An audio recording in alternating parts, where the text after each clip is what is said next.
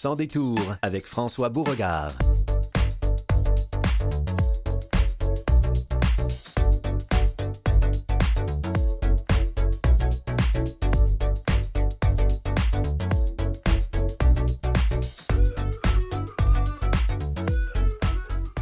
Bonjour, ici François Beauregard. Vous écoutez Canal M de Vues et Voix et aujourd'hui à Sans détour, édition du 13 mars nous aurons le plaisir de parler d'animaux. On va parler de zoothérapie avec Mme Sylvie Lévesque, qui est une éducatrice spécialisée et intervenante en zoothérapie.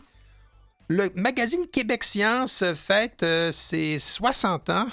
C'est une institution euh, dans, l'apprentissage des sciences et, maintenant suit un virage pour se mettre euh, à l'avant-garde, on va parler avec euh, Mme Mélissa Guillemette, rédactrice en chef du magazine Québec Science. On va parler entre autres de l'écriture inclusive. David Bergeron est un travailleur social en Estrie et il a fait déjà parler de lui par des lettres ouvertes dans les journaux euh, où il explique les carences assez troublantes du système de santé, des choses auxquelles on doit évidemment prêter toute notre attention en toute fin d'émission, nous aurons le plaisir d'accueillir Esther Hardy pour la revue de presse. Mais pour commencer, notre vulgarisateur scientifique, Philippe Ducharme, est avec nous.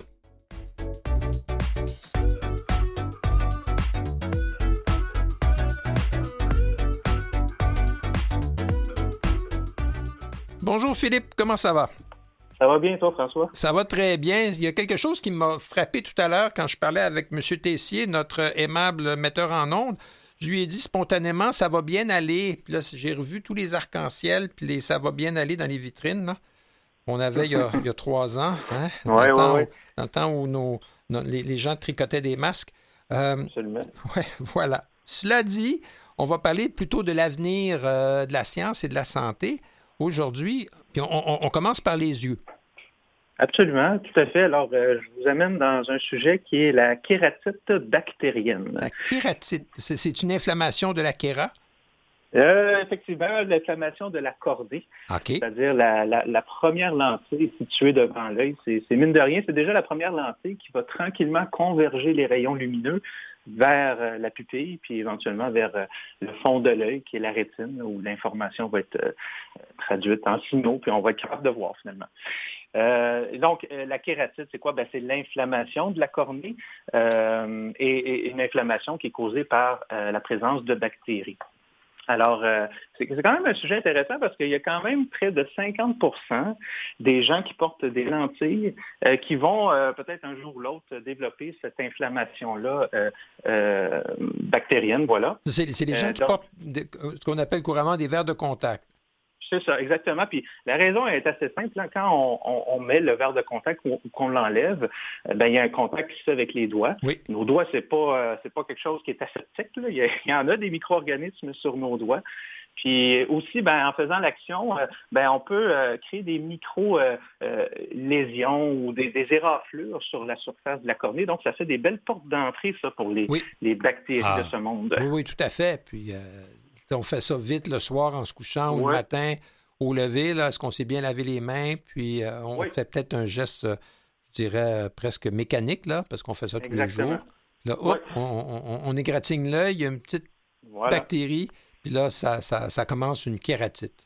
Et voilà, c'est ça. Puis bon, euh, la nature est quand même bien faite. Là. Euh, on, sécrète des larves par au niveau de l'œil, puis ces larmes-là ben, contiennent une soupe de composés antimicrobiens, des enzymes, des cellules spécialisées dans, au niveau immunitaire. Bref, toutes sortes de choses qui vont faire en sorte qu'on va essayer de se débarrasser normalement et naturellement des bactéries, mais ça n'arrive pas toujours aussi simplement. Il y a des, moments donc où ça ne suffit pas et c'est là qu'on développe donc une inflammation euh, qui perdure. Puis si on ne la traite pas, c'est pas une bonne idée parce que ça peut nous amener des problèmes de vision à long terme, puis oh. peut-être même de la cécité. C'est vraiment on fait rien du tout. Donc, donc, c'est pas c'est pas c'est pas quelque chose qui est euh, qui va guérir tout seul, comme on dit. Pas nécessairement. Et donc, dans ce cas-là, ben, le premier réflexe, c'est ben, on va prendre des antibiotiques sous forme de gouttes, des gouttes ophtalmologiques qu'on va appliquer euh, sur l'œil. Puis, euh, normalement, ben, ce traitement-là peut parvenir à, éliminer les bactéries. Mais, mais euh, on le sait, hein, on entend de plus en plus parler, la, la, fameuse résistance aux antibiotiques. Donc, les bactéries peuvent acquérir des nouvelles capacités, des gènes qui leur permettent donc de résister aux bactéries, puis finalement, ça fait en sorte que le traitement, ben, il fonctionne plus ou moins bien. il semble en fait que, notre propre système immunitaire euh, peuvent, par inadvertance, rendre ces bactéries-là plus difficiles à déloger. Voilà, exactement. Ça nous amène au deuxième moyen dont les bactéries peuvent euh, euh, se, protéger, si tu veux, euh, mhm. des, traitements antibiotiques. Là, rapidement, donc, les bactéries peuvent former ce qu'on appelle un biofilm. Un biofilm, c'est comme un amoncellement de bactéries qui sécrètent des sucres. Ça fait comme une espèce de petit tissu qui se, qui se colle sur la rétine. Puis, comme le dit le proverbe, l'union fait la force, eh bien, les bactéries qui s'assemblent comme ça en biofilm, ben, c'est ce qui leur donne une résistance en soi aux antibiotiques. Oh. Donc, la, chose qu'il faut bien retenir ici, c'est que c'est pas, ils n'ont pas, pas acquéri des gènes qui leur permettent de, résister. Non, non, non, c'est le fait d'être associés ensemble, comme ça, sur un biofilm, qui deviennent résistantes aux antibiotiques. Et, donc, à ce moment-là, le biofilm est difficile à déloger par nos propres cellules immunitaires. Voilà. Les antibiotiques euh, n'ont pas prise. Euh, et, c'est là que ça se complique, puis que l'infection peut s'aggraver. Mais heureusement, il y a de la recherche. Exactement. Et là, on arrive justement à des travaux d'une chercheure à l'Université McGill, la docteure Agita Tanabala Surya. Donc, euh, elle s'intéresse à comment ça se fait, comment ça se forme ces biofilms-là, qu'est-ce qui se passe? Puis là, comme tu l'as mentionné un peu plus tôt, ben là, il y, a, quelque chose d'assez particulier qui arrive. C'est très surprenant, c'est qu'il y a des cellules du système immunitaire qu'on appelle les neutrophiles. Les neutrophiles ont comme pour fonction normalement de nettoyer euh, d'éliminer les agents pathogènes comme les bactéries. Euh, dans le cas de l'œil ici, ben, ils le font pendant la nuit. Pendant qu'on dort, les yeux fermés, ben, ils se mettent pas mal en action, ils font leur petit job. Mais le problème, c'est que les neutrophiles, ça c'est ce qu'elle a euh, récemment mis, au jour, c'est qu'ils ont la fâcheuse tendance à encourager la formation de, biofilms. ils font des biofilms pour protéger l'œil, mais en même temps, ben, ça protège les bactéries. Ben, c'est ça, tu vois. Fait que, tu sais, ils, ont, comme un, petit côté givré, un petit côté sucré, c'est-à-dire ils nous rendent service, mais en même temps, ils nous créent un petit problème qui est ah. celui de, de, favoriser cette formation-là du biofilm.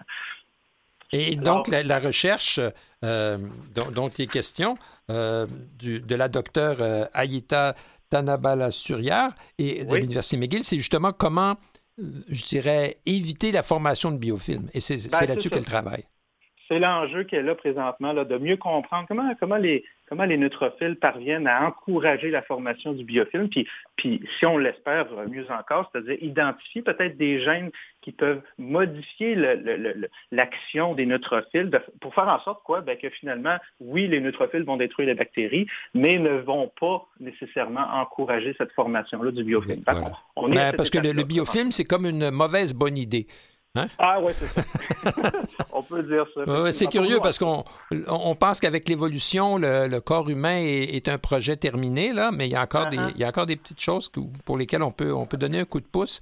En parlant de ça, au Québec, il y, a des, il y a eu une avancée importante au sujet de l'autisme. Absolument, ça c'est vraiment important. Euh, c'est pour ça que je voulais en parler. Donc, euh, c'est des chercheurs québécois qui ont euh, été capables d'amener comme quelque chose d'assez nouveau qui n'était pas ce qu'on pensait par rapport à, à l'autisme. Mais je vais commencer d'abord en parlant du fait que ben, ce qu'on ce découvert, c'est qu'au niveau des personnes, au niveau des cerveaux des gens qui sont atteints du syndrome de l'X fragile. Donc, l'X fragile, ça c'est une anomalie au niveau du chromosome X. donc, ce syndrome-là est très associé comme étant une cause fréquente d'autisme euh, chez les personnes. Donc, et, jusqu'à présent, les travaux semblaient indiquer une chose, c'est-à-dire que euh, les gens qui sont atteints du syndrome de l'ex fragile, ben, ils ont un cortex qui est plutôt de type hyper excitable.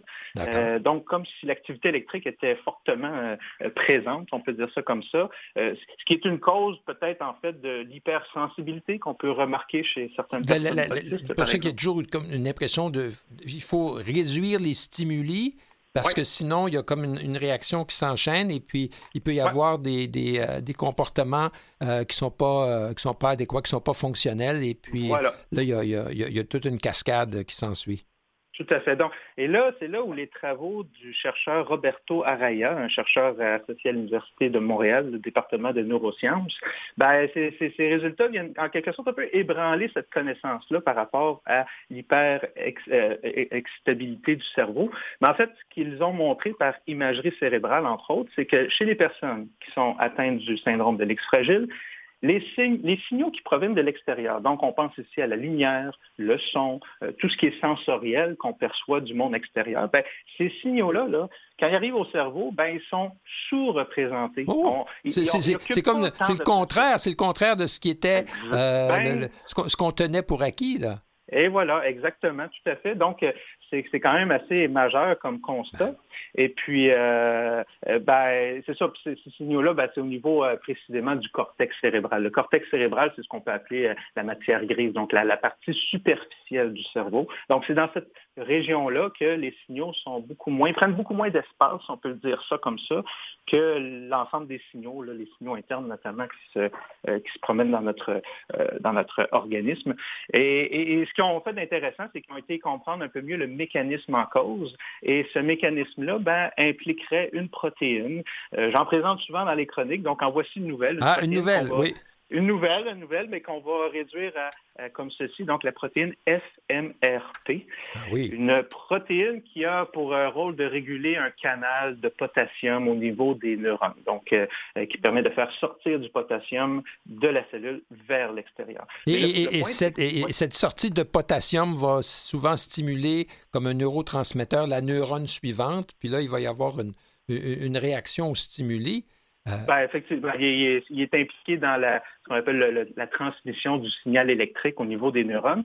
Et ce qu'on peut dire, c'est que euh, les personnes, euh, cette protéine-là est absente chez les personnes qui souffrent de l'X fragile. Et ça, c'est ce qui crée la sous-représentation. Et, et, donc, tout ce temps-là, on pensait que les personnes qui vivaient avec le syndrome de l'X fragile avaient des comportements euh, qu'on assimile aux, troubles du spectre de l'autisme parce qu'ils étaient sur, euh, ils, étaient hyper, euh, je dirais, sensibles.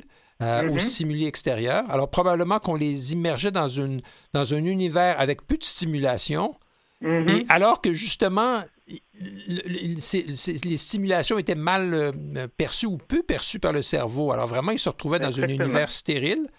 Euh, et, on, allait à, contrario de la logique, mais on ne le savait pas, mais c'est énorme.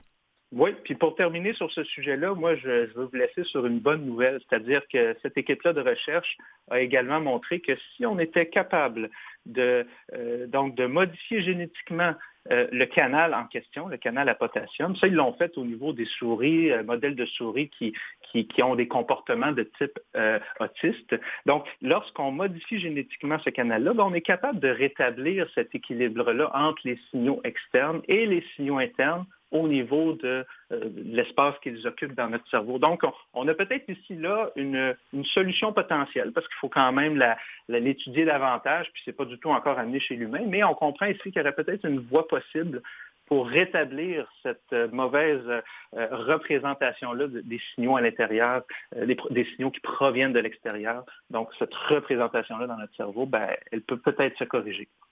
Elle pourrait se, corriger. Voilà. D'accord. Ah ben ça c'est voilà voilà de bonnes nouvelles, Philippe. Oui. Hein? on va faire une petite pause et puis on va passer à la page suivante.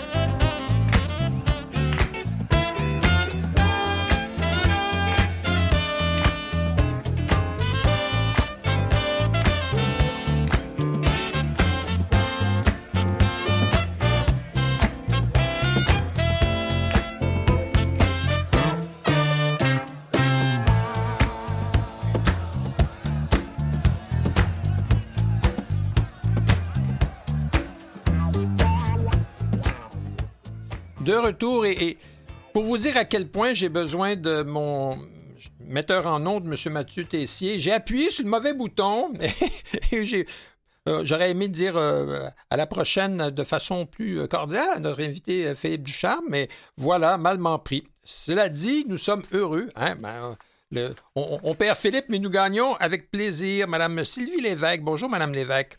Bonjour, Bonjour. M. Vous êtes éducatrice spécialisée et intervenante en zoothérapie dans la région de la Haute-Yamaska.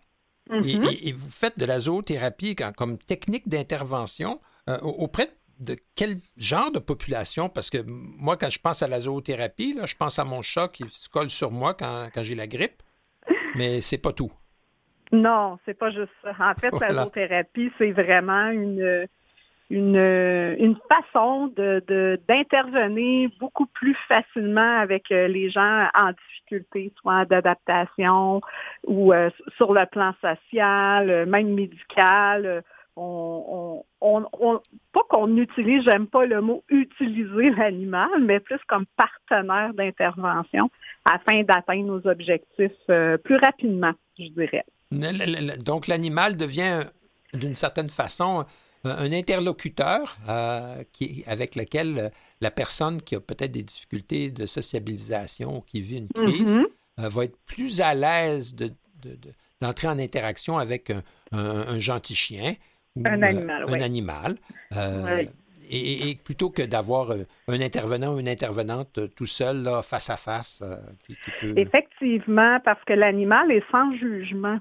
Mhm. L'animal, qu'on soit tout croche ou qu'on soit, qu'on ait des grandes difficultés, il va toujours accepter la personne telle qu'elle est. Donc, l'animal, dans ce temps-là, joue comme de pont entre l'intervenant et euh, le patient. Et, quand on dit, j'ai parlé de, mon chat, mais vous parlez de chien, mais vous utilisez aussi d'autres types d'animaux? Oui, ben moi j'utilise beaucoup. Euh, euh, j'ai, une tourterelle qui s'appelle Flocon. Oh, elle doit être blanche. Oui! elle est blanche. Elle se met prendre avec une colombe parce que les colombes sont blanches et les tourterelles, en fait, sont un peu plus caramel dans ces, dans ces couleurs-là. Mais euh, c'est vraiment un animal très extraordinaire parce que euh, je travaille beaucoup avec euh, des, des, plus jeunes qui ont des problèmes de santé mentale, avec surtout avec la tourterelle parce qu'elle arrive vraiment à à faire prendre conscience à la personne euh, euh, comment comment gérer son stress et son anxiété euh, si elle veut avoir toujours la tourterelle dans ses mains parce que oh, parce que la, tourterelle, sort de, sort de sa cage là. Ben oui, certainement, certainement. Elle nous accompagne lors, lors, des interventions. Donc, euh, quand j'ai un patient qui, euh, qui souffre beaucoup d'anxiété ou qui fait des crises, euh, ben on est capable vraiment là, de travailler là, le l'aspect du bien-être parce que aussitôt qu'on a l'animal en main, on, on notre état d'esprit change automatiquement et on est vraiment dans le moment présent parce qu'on on focus sur l'animal et non euh, sur le futur, euh, ce qui s'en vient, euh, tous les éléments. Ce qui vient d'arriver, qui nous, qui nous hante encore ou. Oui. oui. Ce qui a pu être l'élément déclencheur là, de, de, l'état de crise? Oui, effectivement. Fait que l'oiseau, moi, je, j'aime bien travailler avec Flocon là, sur ces, sur ces aspects-là, comment s'auto-contrôler au niveau émotif. Là. Parce que qu'une tourterelle, bien qu'elle soit, je suis certain, dressée ou que est très habitué à travailler avec vous. Euh, tout de même, c'est un animal qui n'est pas d'une grande taille, là. Ça a des petites pattes fragiles. Euh, mm-hmm. Puis, euh, il faut vraiment être présent à Flocon pour que, et, se calmer soi-même pour que Flocon accepte de, se promener sur nous. Et voilà, vous avez tout compris. C'est en plein ça. Donc, mais Flocon, je l'ai depuis sa naissance. Donc, oh. Elle en a vu beaucoup, Flocon? Oui. Elle a vu neiger. Je m'excuse, il fallait que je le dise. Effectivement. Oui. Mais euh, c'est ça, beaucoup de manipulation, c'est ça le secret. Euh, le secret quand on a des, des animaux, euh, des partenaires, parce que c'est pas tous les animaux qui peuvent être partenaires d'ozothérapie. comment vous les choisissez? Comment vous faites une, sélection? Parce que vous avez, vous avez un, chien aussi, je pense, avec qui vous travaillez. J'ai deux chiens. J'ai deux chiens et un oiseau. Et mes deux chiens ont totalement deux, deux personnalités différentes. D'accord. L'intervenant zoothérapie va chercher justement des chiens qui ont des personnalités et qui sont capables d'émettre, on appelle ça des signaux, euh, qui sont capables de communiquer de par leur, euh, là j'ai juste le mot anglais, là, le body language. Là. Mm-hmm. par leur attitude, par leur, façon d'être. Parce qu'à ce moment-là, l'animal, le, chien ou flocon, va rendre, va renvoyer un signal à, la personne qui est avec lui ou elle. Et, donc, à ce moment-là, ben, ça donne un, feedback, une rétroaction qui permet d'engager un, dialogue. Oui, effectivement. Puis il y a beaucoup de discussions qui peuvent sortir de, de ces euh, éléments-là qui sortent de chez l'animal. Euh, s'il est inconfortable ou s'il est bien, euh, on peut faire beaucoup de pouces là, là-dessus auprès de la personne. Donc, c'est c'est comme vraiment un intermédiaire. Puis la façon dont on choisit les animaux, euh, moi, j'ai adopté mes animaux euh, bébés naturellement. Et euh, avec la formation de zoothérapie, nous avons des, une formation spécifique sur l'éducation animale. Parce que vous avez fait justement, il y a un programme de zoothérapie, je pense, à l'apocatière. Oui, ben je l'ai fait à l'apocatière en partenariat avec le Cégep de Saint-Hyacinthe. Donc, euh, moi, j'ai fait la cohorte, euh, une des cohortes de Sainte-Hyacinthe. D'accord. Et, donc, il faut trouver que vous-même soyez capable d'identifier la bonne personnalité ou une personnalité qui pourra être efficace en intervention euh, chez l'animal. Parce que c'est sûr que l'inverse, ça pourrait être une catastrophe. Là. Ça, et aussi ce qu'il a à travailler sur, sur la personne qui est devant moi.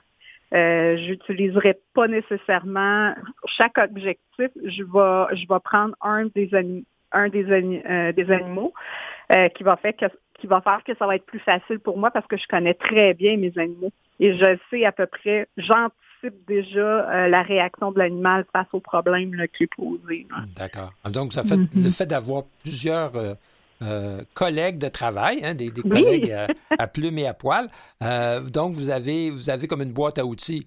Puis vous êtes capable de choisir le bon type d'interaction. On peut imaginer aussi que la, personne va, va, s'adresser à l'animal.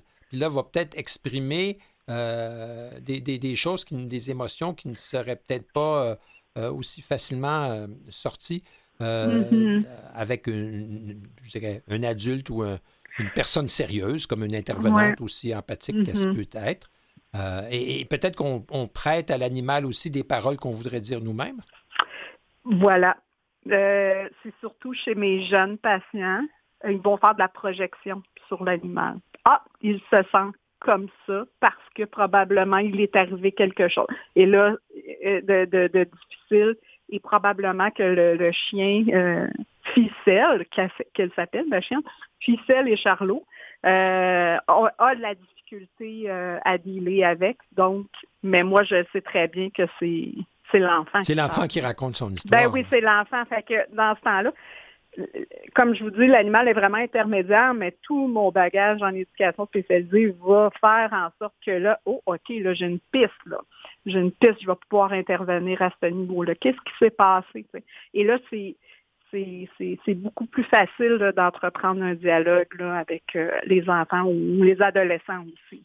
Est-ce que vous travaillez plus avec des, des, jeunes, des enfants ou des adolescents, ou est-ce que vous avez aussi euh, parfois une clientèle plus âgée?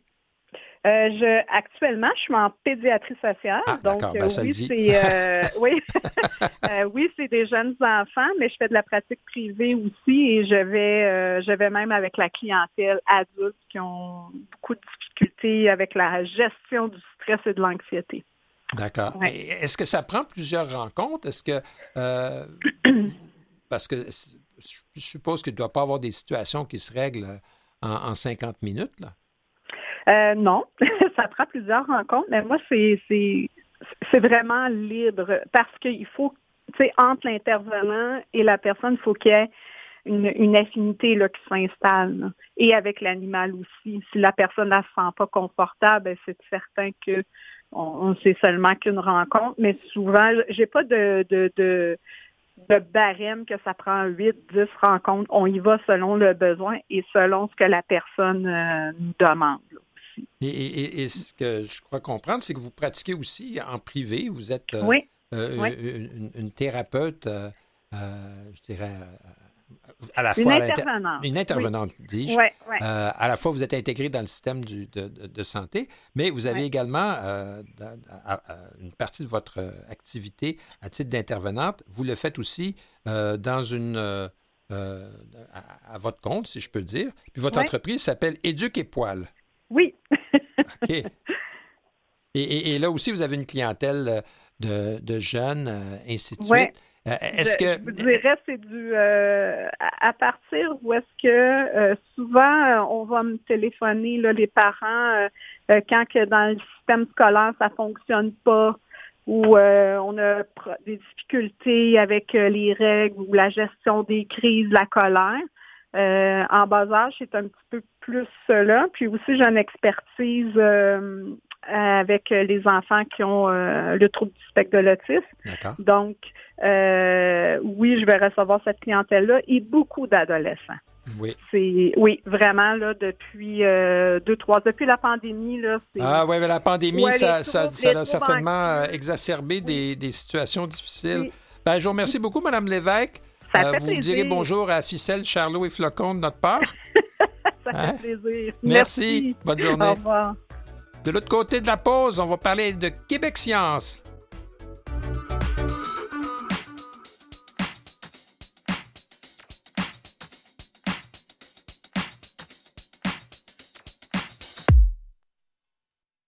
Vous écoutez Sans détour avec François Beauregard. De retour, le magazine Québec Science, ça a comme toujours existé, il me semble. On en entend parler depuis longtemps. Quand j'étais plus jeune, euh, au secondaire, ainsi de suite, euh, ça faisait partie des, lectures recommandées, si je puis dire.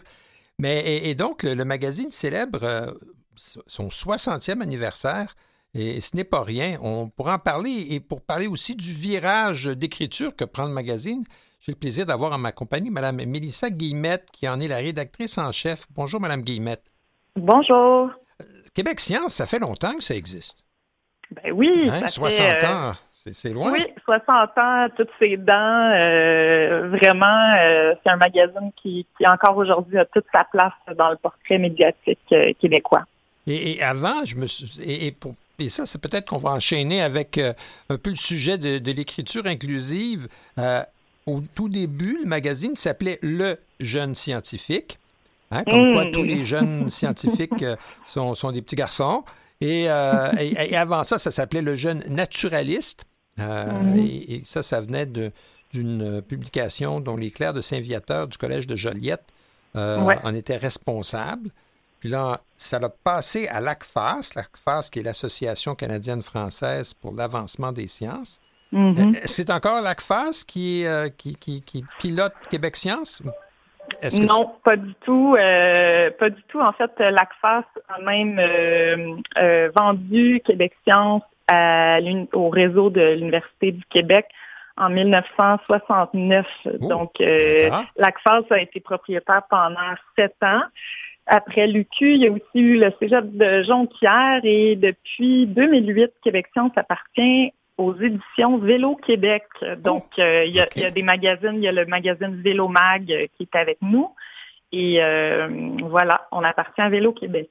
D'accord. Mais Québec Science a continué sa mission d'éducation et, de motivation, je dirais, je dirais, à tout ce qui est scientifique.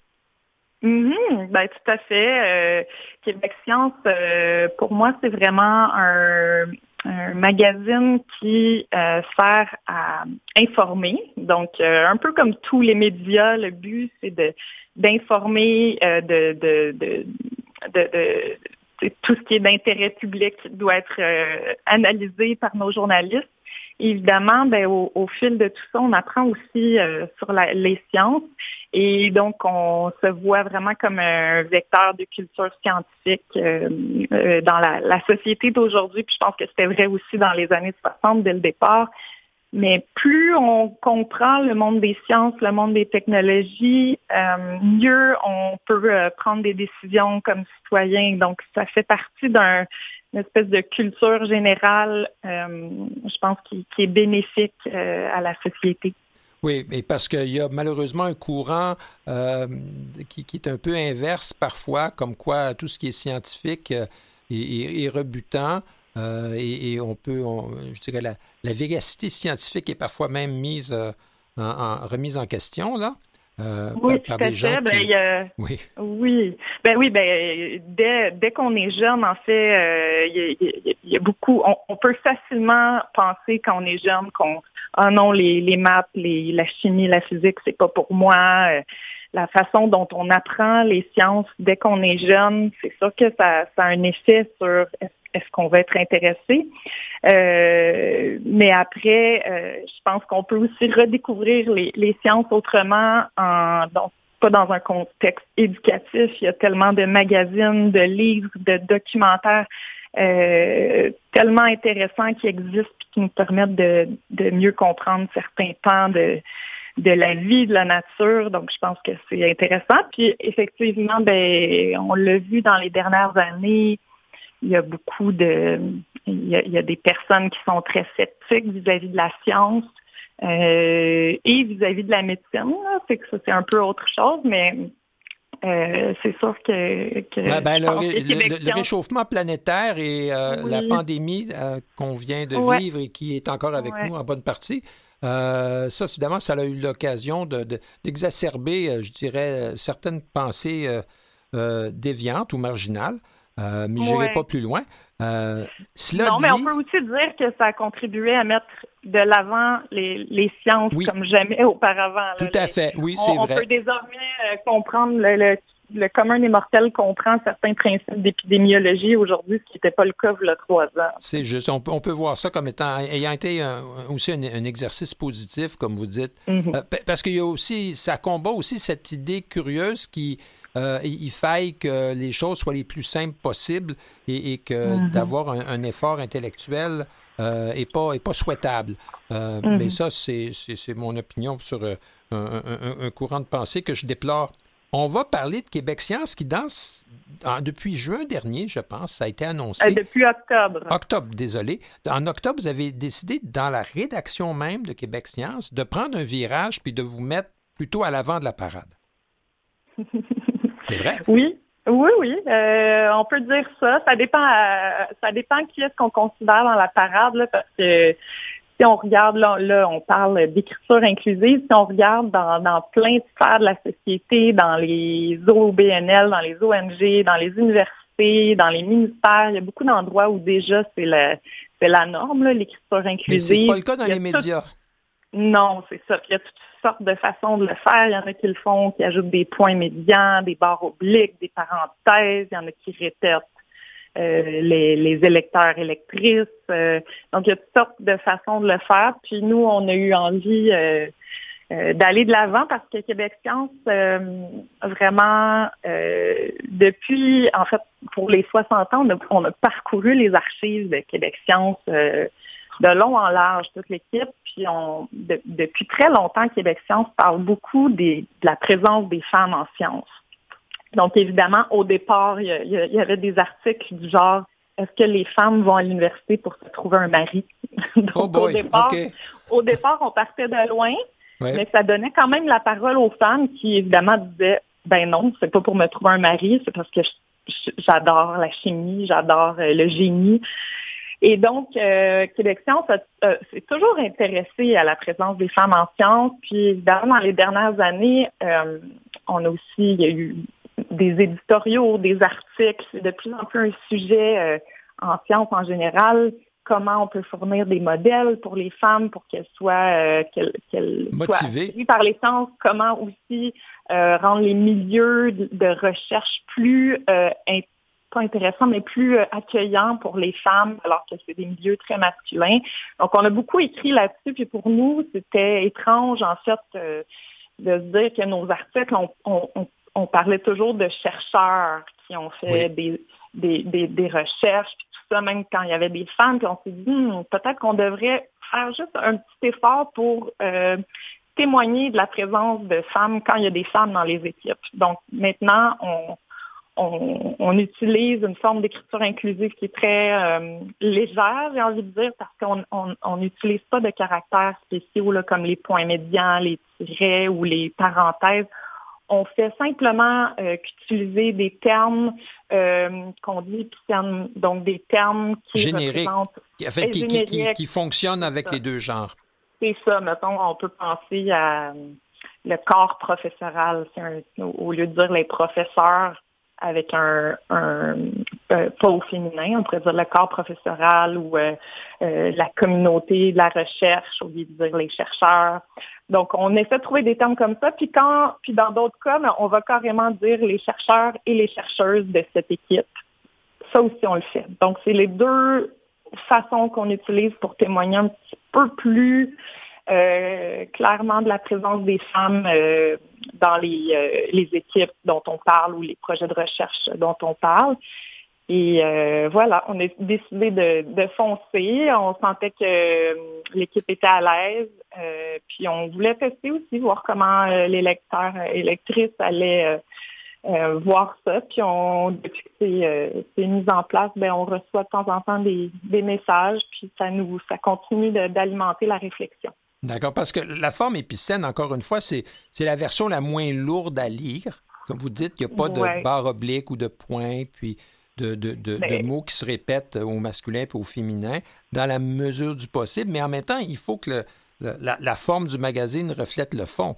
Hein? Euh, oui. Vous ne pouvez pas faire un magazine euh, qui, qui, qui, tourne le dos à, toutes les femmes qui sont impliquées dans le domaine scientifique, là, euh, domaine mm-hmm. où où il y a longtemps eu, euh, je dirais, des attitudes sexistes euh, qui, étaient assez, assez dures et surprenantes, jusqu'à l'université Harvard, il n'y a, pas tellement longtemps de ça, il y a peut-être une douzaine d'années.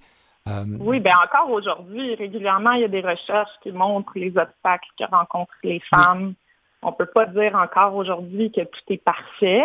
Euh, puis surtout, nous, à Québec Science, ça fait plusieurs années qu'on fait vraiment un effort conscient pour euh, aller chercher des, des, intervenantes, euh, des femmes. Souvent, quand on fait, imaginez un, reportage, un long reportage de plusieurs pages sur un sujet X, souvent les premiers noms qui vont nous venir, bon, qui on pourrait interroger, souvent, ça va, ça va être beaucoup des hommes, en fait, puis parce que c'est souvent ceux-là qui sont là depuis qui sont là depuis longtemps. Ou que si vous, si vous faites une recherche de, mots ou d'articles les, plus souvent cités, ben, c'est ceux-là qui vont, euh, qui vont apparaître.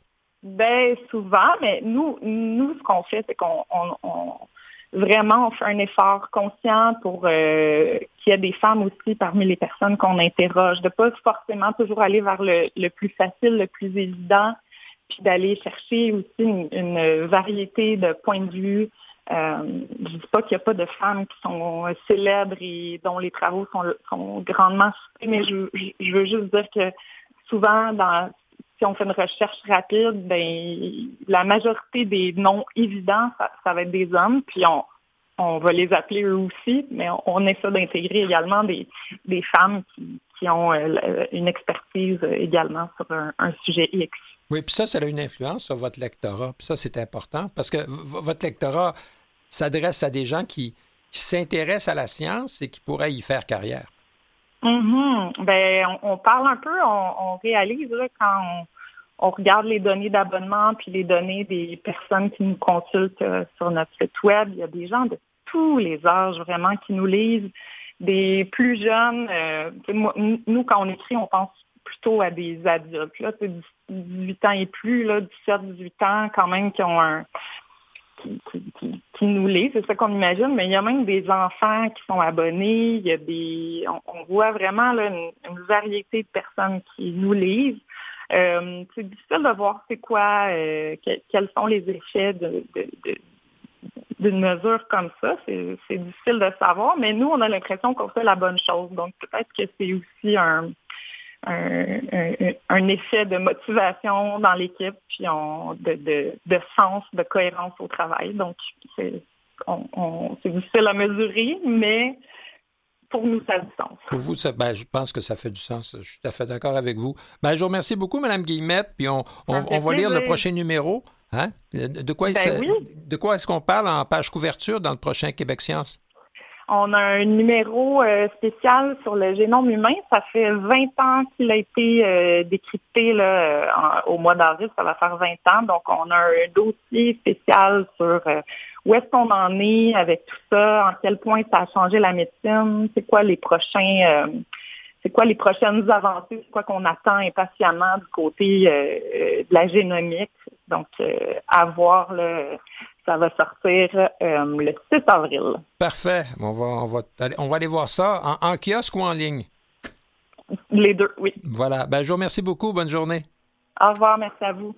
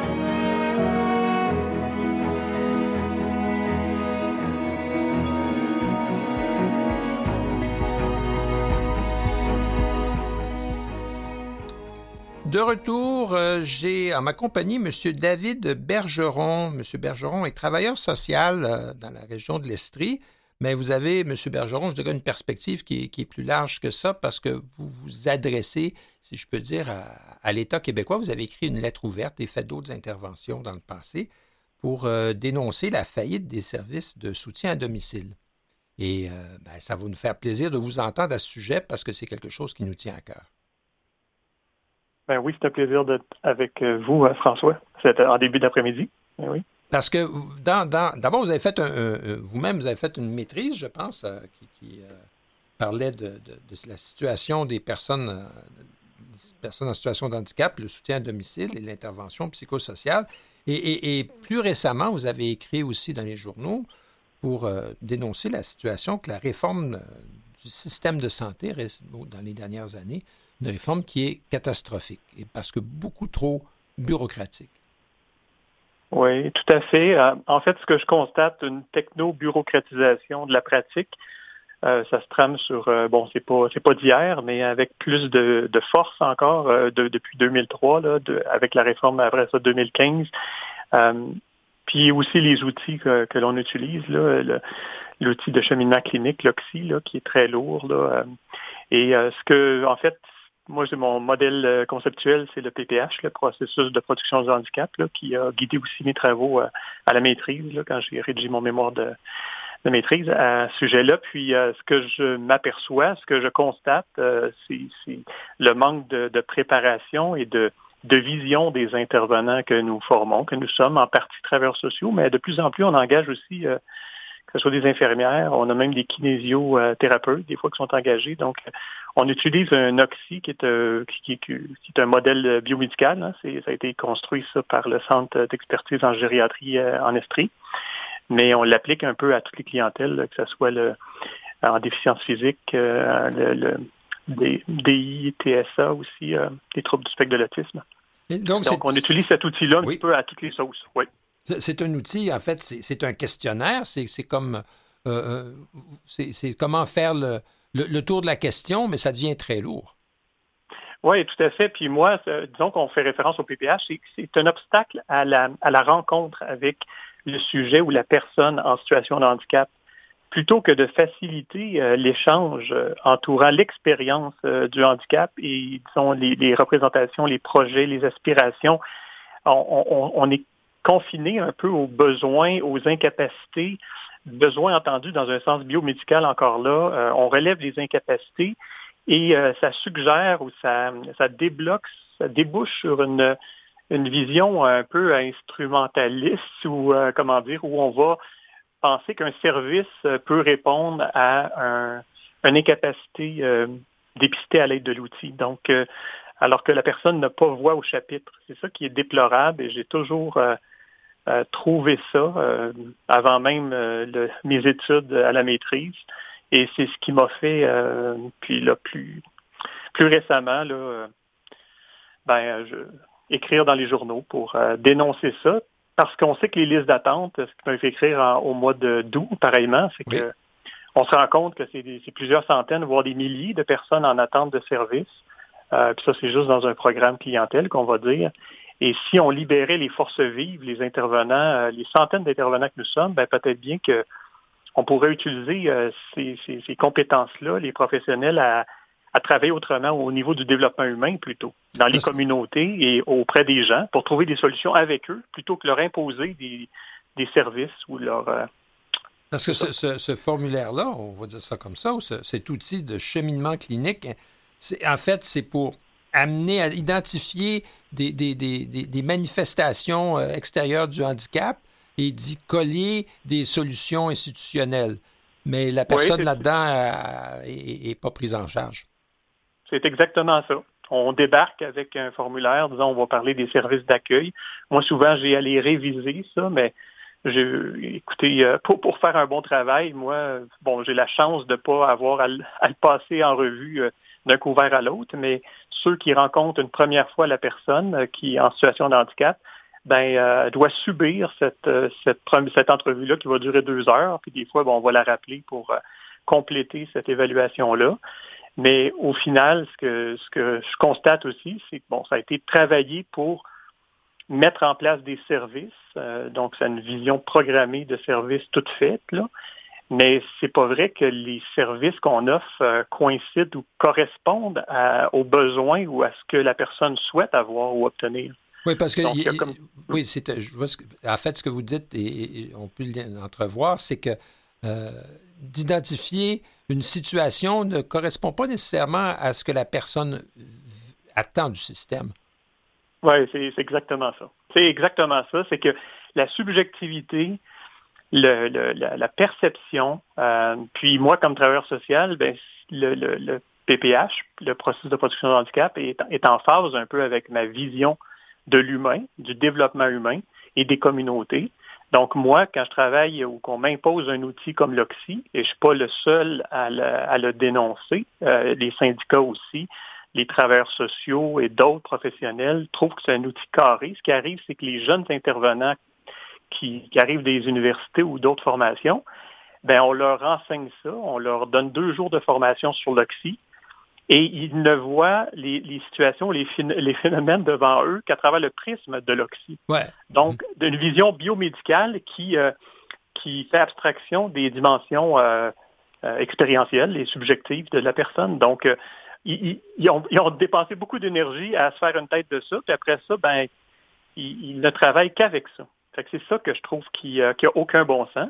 En plus de manger tout notre temps, ben ça, ça aide en rien. Euh, Parce qu'on on parle de deux heures d'entrevue. On peut imaginer que la personne chez qui vous débarquez, euh, deux heures d'entrevue, c'est peut-être beaucoup à gérer dans la même journée. Oui, puis c'est une multitude de questions qui a des questions générales, mais qui se déclinent en sous-questions. On fait un inventaire des systèmes et des fois, ça s'applique plus ou moins à la personne qu'on a devant nous, plutôt que de laisser l'entrevue un peu en fonction euh, bon, de ce qu'on convient important de, noter ou de. Tu moi, je pense que ça prend tout le temps, c'est ça, une, validation de la personne qu'on a en face. Ça donne rien de d'aborder certains aspects qui ne comptent pas euh, souvent la personne est, le mieux à même de savoir qu'est-ce qui compte pour elle. et là, il faut le faire. C'est ça, il faut le faire, il faut, il faut se le taper, comme on dit. Il faut, ben, moi, vous, me comptez ça, puis j'ai comme une, image euh, d'une pièce absurde, là, genre euh, Ionesco ou, un scénario kafkaïen, là, où il faille absolument remplir le questionnaire, même si ça n'a pas de pertinence pour vous. Vous allez devoir me répondre, même si vos questions, même si les questions amènent des, réponses que vous devez presque inventer, parce que ce ne sont pas celles qui vous viendraient spontanément à l'esprit. Et l'autre partie de votre, euh, intervention, si je peux dire, ou de, votre appel à une correction du système, c'est que, par ailleurs, les ressources que ce formulaire-là sous-tend n'existent pas toujours. C'est exact. Donc, ce qui est d'autant choquant pour moi qui est travailleur social, qui, qui croit en première ligne, on doit justement euh, travailler aux bonnes choses, je me dis, ça agit comme une forme de, de laine minérale ou d'isolant entre les besoins criants de la communauté ou les personnes en besoin ou en situation de handicap et les ressources disponibles à la clé. Donc, ce qui arrive, c'est qu'on passe euh, ce formulaire-là, et puis là, tu peux attendre euh, des mois, des années, une fois après avoir euh, passé l'entrevue et d'être sans service ou à peu près aucun, avoir des miettes ou de dire ben coudon j'attends. Et on fait aussi miroiter que on va avoir éventuellement un intervenant pivot qui nous aidera à, à se comment dire à, se comprendre dans un système qui est de moins en moins à, Aiguiller, à aiguiller la personne euh, vers les bons services, mais euh, là il y a un manque de personnel, puis de toute façon les services peuvent ne pas être disponibles dans la région. Oui, puis ce qu'on constate aussi, c'est euh, que les, les, les, A3S, les auxiliaires santé et services sociaux du public, euh, c'est comme si le système, euh, comment dire, on n'encourage plus le recours à, ces ressources-là de, première importance qui sont nos yeux, nos oreilles ou qui nous aident vraiment et qui sont des employés de l'État. De plus en plus, bon, reconduits vers les, entreprises d'économie sociale, mais le, chèque emploi-service qui était beaucoup, bon, le lot des personnes handicapées qui, a, été créé avec la, loi en 76 par Denis Lazur, l'Office des personnes handicapées et tout ça. Mais maintenant, on les utilise un peu comme, euh, on va dire, du cheap labor ou, ben, arrangez-vous avec euh, ce que vous pouvez. On retourne la personne, euh, comment dire, à ses capacités. Ben oui, puis on a l'impression qu'au bout du compte, la solution qui va se présenter pour la, personne qui a besoin d'un service, ça va être ou bien une institutionnalisation, euh, ou bien il va falloir qu'elle se débrouille par elle-même euh, avec des services privés qui ne sont pas toujours euh, possibles pour des raisons financières évidentes. Oui, bien, vous revenez à la question de la relocalisation en résidence privée, ce qui fait que finalement, il y a une privatisation parce que faute, comme je l'ai dit dans mon article, faute d'avoir accès aux services requis pour euh, favoriser un maintien, que la personne identifie une chose, ben, les, comment dire, le coffre est vide. Alors, euh, finalement, euh, les intervenants que nous sommes, on est un peu complices de ça quand on y travaille. Ben, c'est comme si moi j'entends des gens autour de moi dire ben on n'a pas le choix que il faut, faut préparer la personne à l'hébergement dans le privé, mais pour moi c'est un non-sens. c'est un non-sens. Ben, Monsieur Bergeron, on va en reparler parce que c'est certainement quelque chose d'essentiel euh, pour, euh, pour qui nous sommes. Ben, merci beaucoup. Euh, de l'autre côté de la pause, tout le monde, on va avoir Esther Hardy avec nous qui va nous faire le tour du monde. Merci.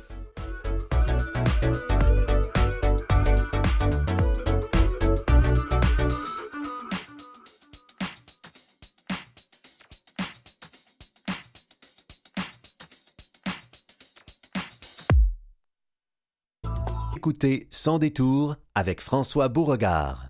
Et, et, avec Esther Hardy. Esther qui nous revient d'une autre tournée internationale. oui. Hein? Bonjour François. Bonjour, ça va bien? Oui, merci. Ah, Et vous? Ça va super. Il y a eu une étude très importante euh, en France qui, dont les résultats viennent d'être euh, tout juste publiés. Oui, tout à fait. Et c'est une, euh, une, une, étude qui va faire date parce qu'on va l'enrichir à chaque année d'après ce qu'on comprend de l'article en question. En fait, on nous dit que 1,7 million de personnes sont atteintes d'un trouble de la, de la vision en France. Donc, c'est sur cette étude-là qu'on a travaillé. Et on a constaté, en fait, en faisant une entrevue avec 1865 personnes, que euh, une personne sur deux est au chômage, malheureusement. Donc, c'est souvent par des obstacles à l'emploi qui sont identifiés comme euh, l'inaccessibilité des annonces en ligne et les outils et logiciels qui, sont, qui ne sont pas adaptés à ce public. Donc, euh, c'est quelque chose de majeur. Ensuite, on a constaté que euh, les gens de 65 ans et plus, une personne sur dix n'est pas formée euh, à faire euh, la locomotion, en fait, pour euh, bouger à son goût, là, finalement. Donc, cette personne perd la vue, mais n'a pas aucun moyen. Aucun moyen d'orientation, de mobilité. Cette personne-là n'est pas rejointe par le, le, système en réadaptation. D'aucune manière. Et on, on, a constaté de plus, puis d'ailleurs, on en a parlé depuis des semaines, que de, pour ce qui est des 5 à 15 ans, qui tous souffrent naturellement de déficience visuelle, 63 de ces répondants n'ont pas accès au support de cours adapté à leur handicap, en même temps que leurs camarades qui, eux, peuvent faire tout ce qu'ils veulent. À ce niveau-là, il n'y a aucun problème. Donc, ça veut dire qu'ils sont éloignés de toute possibilité de formation pour avancer, puis se débrouiller éventuellement, puis prendre de l'autonomie. Euh, je pense que c'est très important. Ça va, on l'espère, pouvoir changer la donne dans, les politiques sociales euh, visant les personnes en situation de handicap en France. C'est une étude majeure, encore une fois, euh, la plus importante depuis 1999. Là, donc, on parle d'une génération complète. Qui, ça a été refait et, et 50 de chômage, je dois dire que c'est à peu près le même niveau qu'ici, là, chez les personnes handicapées visuelles. Merci de le Donc, dire. Dans, dans ce sens-là, l'histoire se répète, si je peux dire, d'une économie à l'autre. Mais ça, on va l'espérer euh, pouvoir donner des pistes d'engagement au gouvernement français envers les personnes en situation de handicap visuel. On le souhaite. On, on le souhaite. 62 mots par minute. De quoi est-ce qu'il s'agit? Ah, ça, c'est très intéressant. En fait, c'est qu'une dame a réussi à lire trois fois, euh, pardon, je me reprends. Une dame a réussi, une patiente paralysée, donc, a réussi à s'exprimer à 62 mots à la minute. Donc, elle, est paralysée. C'est impossible pour elle, normalement, de... Elle ne peut pas parler. Elle ne peut pas parler. Elle ne peut pas non plus pitonner. Elle ne peut pas non plus pitonner. Et normalement, euh, un langage. Donc, on dit ici 62 mots à la minute. Normalement, une conversation, c'est à peu près trois fois plus de mots. Mais le dernier record était de 15 mots à la minute. Donc, c'est absolument extraordinaire ce qu'on vient mais, de mais comment, par quel gadget, si je peux dire? Et voilà. Euh, quelle est l'interface nécessaire? Donc, c'est grâce à, à, une neuroprothèse placée contre le cerveau de la patience la patiente, pardon, et dont les signaux sont ensuite décodés par un ordinateur. Oh. C'est très particulier, c'est vraiment de la haute technologie, mais avec cet appareil-là, elle peut s'exprimer enfin. C'est ah, ben, complètement elle, elle, a une pensée consciente de prononcer les mots, même si elle ne peut pas les prononcer. Exactement. Mais elle, consciemment, elle, pense au mouvement qu'elle ferait si elle en était capable pour prononcer les mots qu'elle, enfin, je dirais, exprimer sa, sa pensée. Et l'ordinateur est capable de lire ce courant électrique dans le cerveau et le reproduire en disant, ben voici ce qu'elle souhaite dire Euh, et, donc, en fait, on n'a plus besoin de, de, de langue, de, bouche, de pharynx. Ben, dans son cas. Tout, se fait tout seul. Mais c'est énorme. C'est absolument exceptionnel. Puis d'ailleurs, cette équipe-là est reconnue pour ses résultats assez impressionnants. On a déjà fait un autre test, en fait, avec une puce munie d'électrodes décodant des signaux de la zone motrice d'un cerveau, du cerveau de la personne qui était handicapée, en fait, euh, un patient paralysé jusqu'au cou. Donc, euh, qui voulait écrire. Et seulement avec son imagination, il a réussi à faire 90 caractères par minute, soit 99% de précision sur ce qu'il voulait dire. Donc, il, pensait, il, visualisait par la pensée comme quoi il, traçait les caractères des lettres. Voilà, exactement. Et les lettres apparaissaient sur l'écran. 115 mots par minute écrits en moyenne par une personne euh, qui n'a pas de déficience. Donc, 90 caractères minute, c'est extraordinaire. Avec peu d'erreurs. Ça, c'est tout ça, ça vient de l'Institut national de la santé et de la recherche médicale en France. Alors, ben là, on, va suivre ça de près parce que on est encore loin d'une application euh, disponible pour tous, mais... La science avance. Ah, ça s'en vient. Voilà, voilà.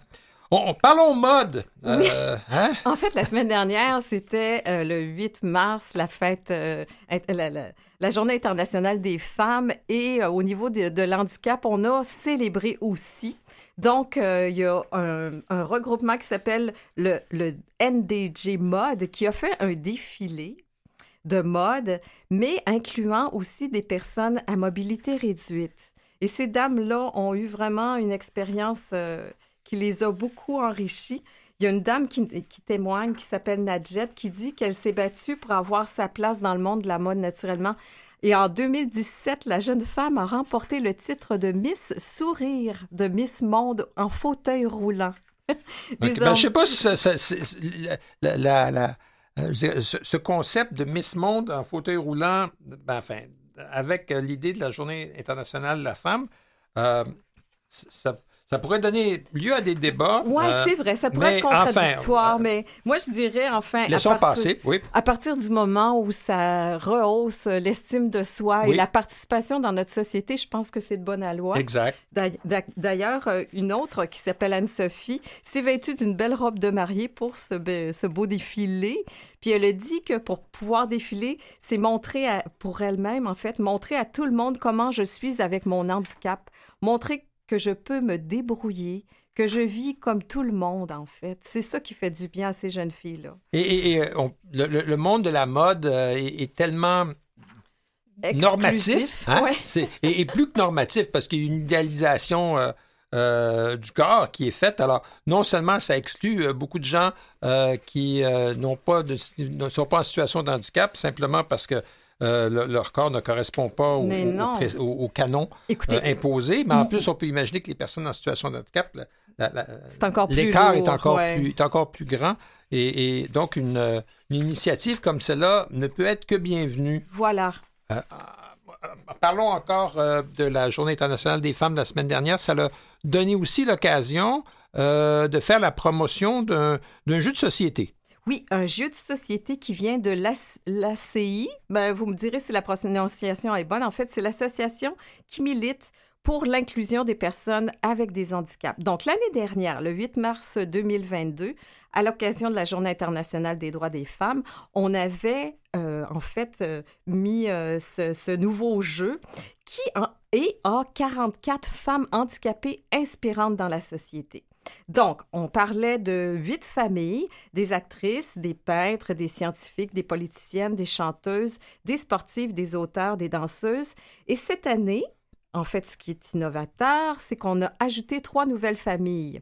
On a ajouté les influenceuses, les entrepreneuses et les humoristes. Oh, mais ça, c'est ça, c'est des catégories qui sont, qui sont modernes, là. Oui, hein? voilà. C'est tout à fait actuel. Donc, en fait, euh, c'est des Greta Thunberg, Laura Alone, Elsa Makeup, Frida Kahlo. En fait, toutes ces femmes qu'on peut connaître, mais là, on les a réunies vraiment sous ce jeu-là pour inspirer euh, toute personne qui vit avec un handicap. Et, euh, ça peut faire l'éducation euh, des, gens aussi, parce que, un, le jeu de la famille, c'est facile et c'est un truc qu'on un jeu qu'on fait quand il pleut, là, puis on est en camping. Hein, on retourne les cartes, puis il faut faire des associations des gens qui ont des choses en commun. Euh, trouver dans le, dans, dans, le jeu euh, quelles sont toutes les influenceuses ou tous les entrepreneurs. Et en même temps, ben, tous les sujets sont des. Tous les sujets des, représentés sur les cartes, ce sont des femmes connues qui, peut-être ne le saviez-vous pas, sont des personnes aussi qui sont en situation de handicap. Oui, Alors là, on, on, joue double. Non seulement on, fait la promotion de femmes qui euh, ont fait des choses extraordinaires et qui valent la peine d'être soulignées, mais en plus, on, défait la barrière du handicap. Hein? Voilà. Voilà. Et d'ailleurs, écoutez, vous le dites, moi, Greta Thunberg, j'avais aucune idée qu'elle pouvait avoir une forme d'handicap et j'ai su qu'elle était autiste. Oui, oui. Donc, euh, voilà. On peut se procurer ce jeu-là. Naturellement, il est distribué dans tous ceux qui sont associés à l'AECI, mais si vous le désirez, vous pouvez aller le chercher sur leur site Internet. Maintenant, il est offert au grand public. Donc, c'est le site de ASEI. Parfait. Ça, c'est le, jeu des familles. Le jeu hein? des familles. Ben là, en, parlant de choses euh, un, peu euh, hors champ, euh, plongeons. Hein? Voilà, plongeons. bon du côté des sirènes. c'est tellement inusité. J'avoue que cette nouvelle-là m'a vraiment touchée. En fait, c'est qu'aux États-Unis, il y a un genre de, de, d'engouement. D'engouement pour les sirènes.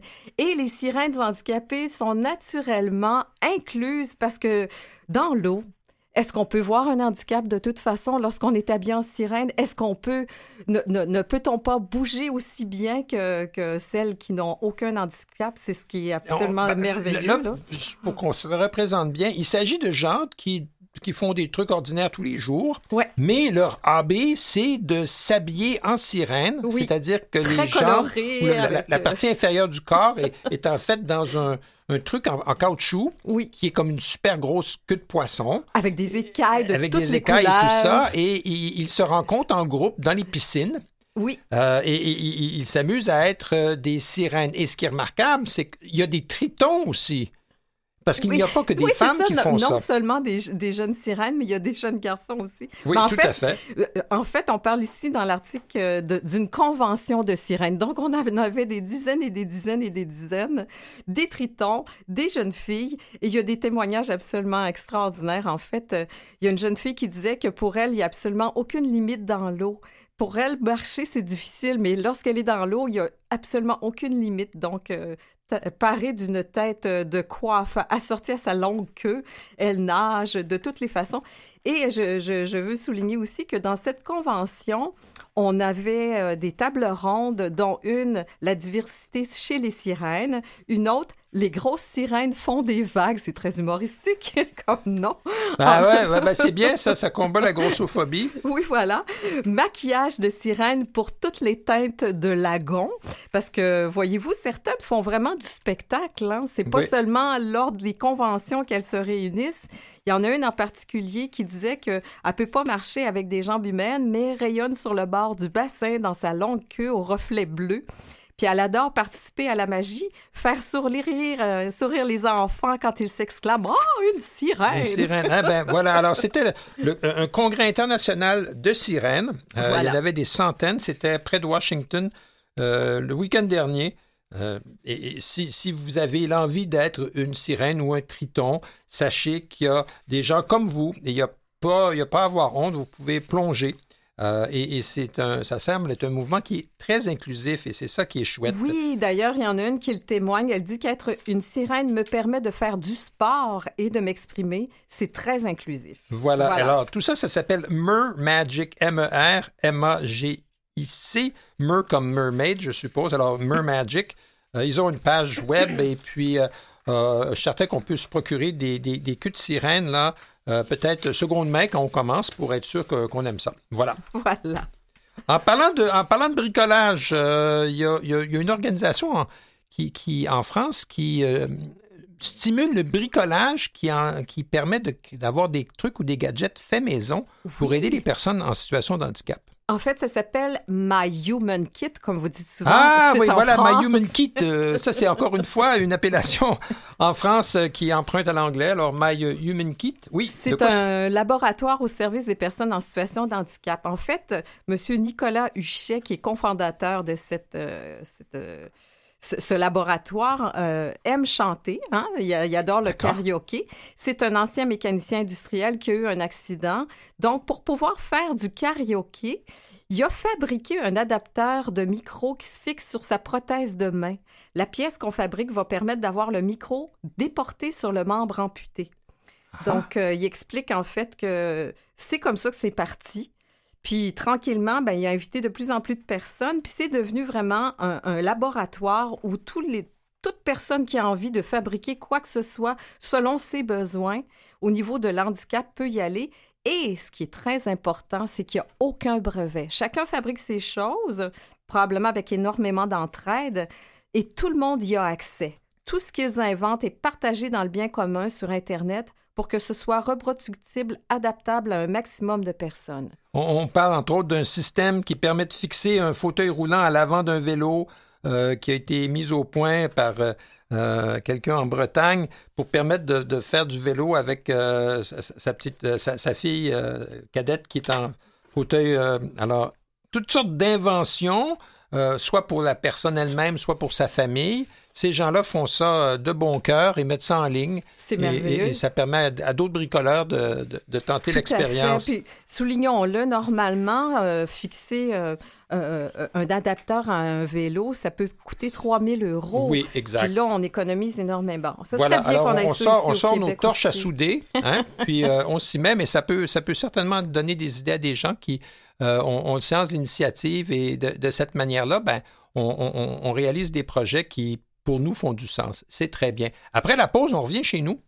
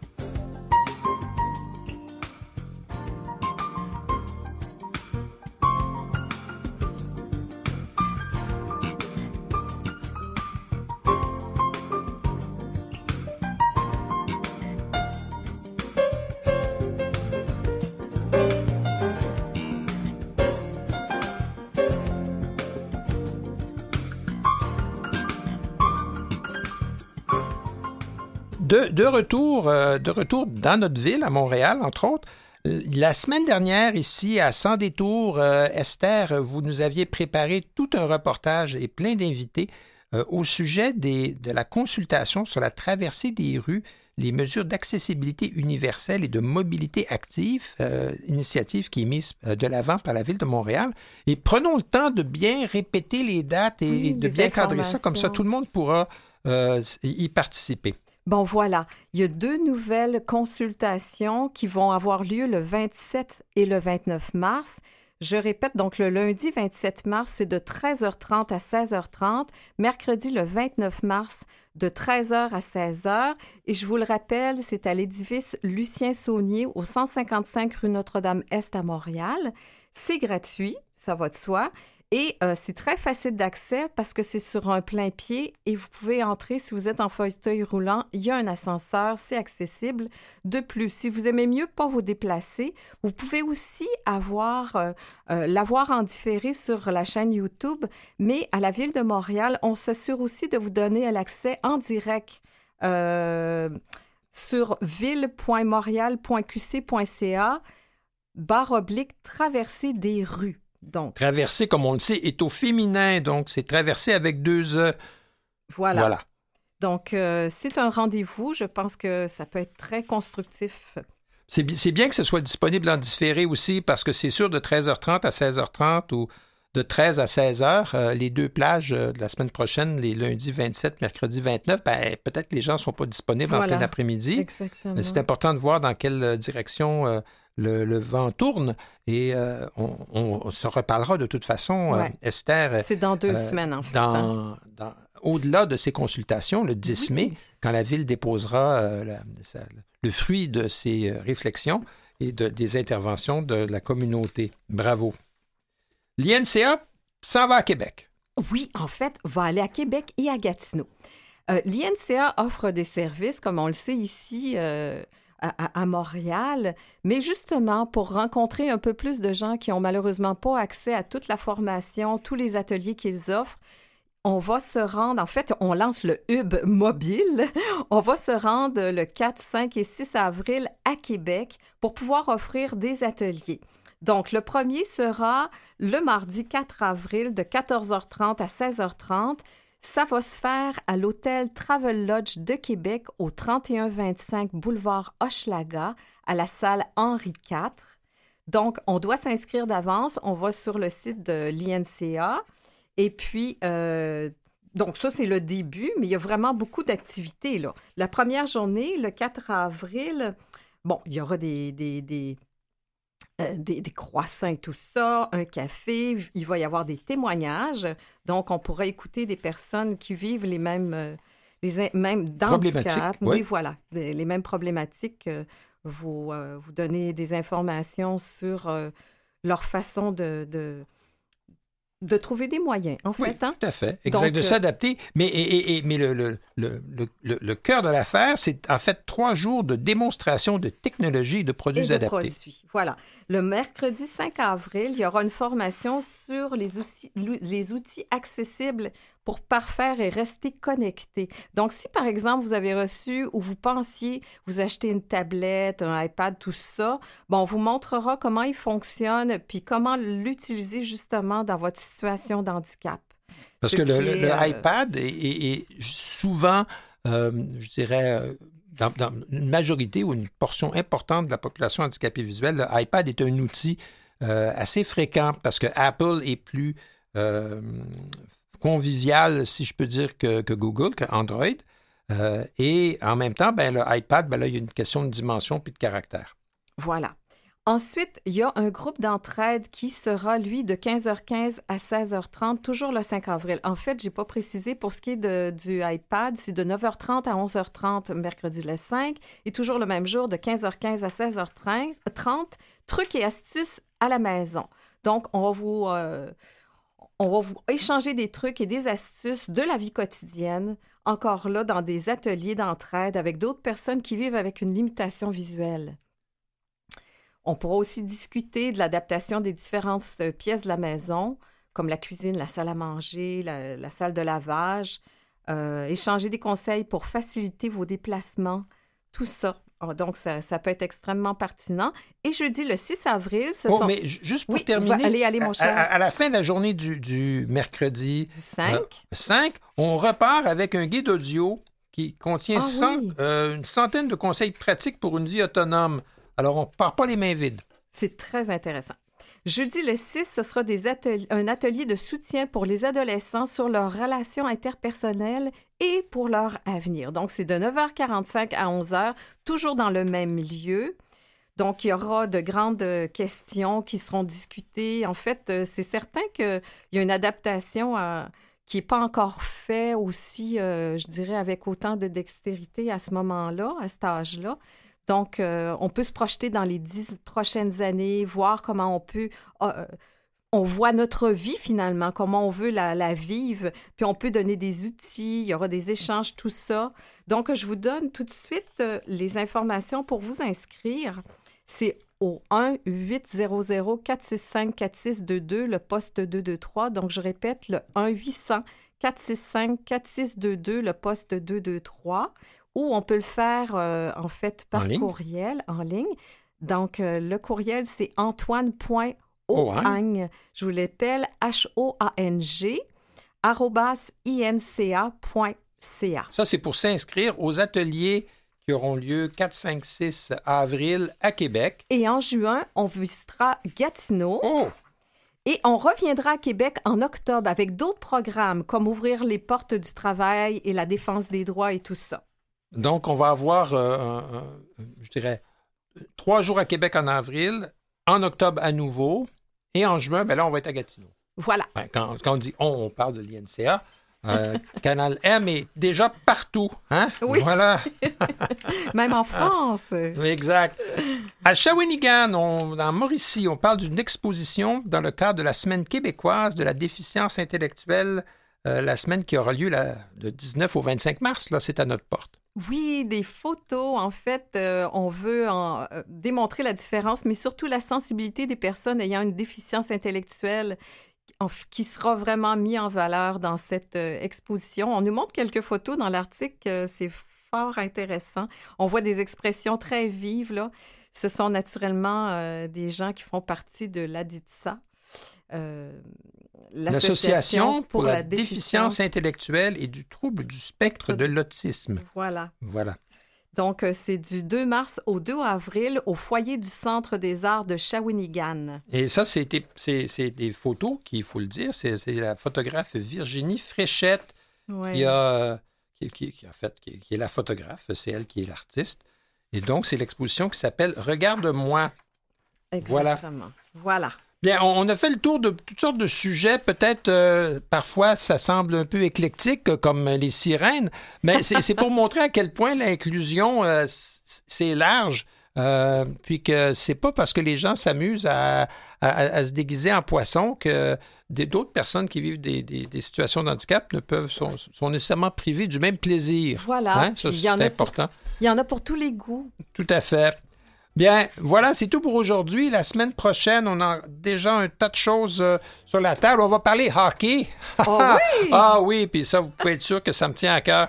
Alors, on aimerait remercier tout particulièrement Claire Guérin à la recherche qui fait des pieds et des mains et qui nous permet d'avoir toutes ces personnes en onde au moment opportun. Mathieu Tessier à la technologie et à la téléphonie et à la musique derrière sa vitre. Et vous, Madame euh, Esther Hardy, merci beaucoup de votre travail de globe-trotter. C'est François Beauregard qui vous dit à la semaine prochaine, un autre sans détour.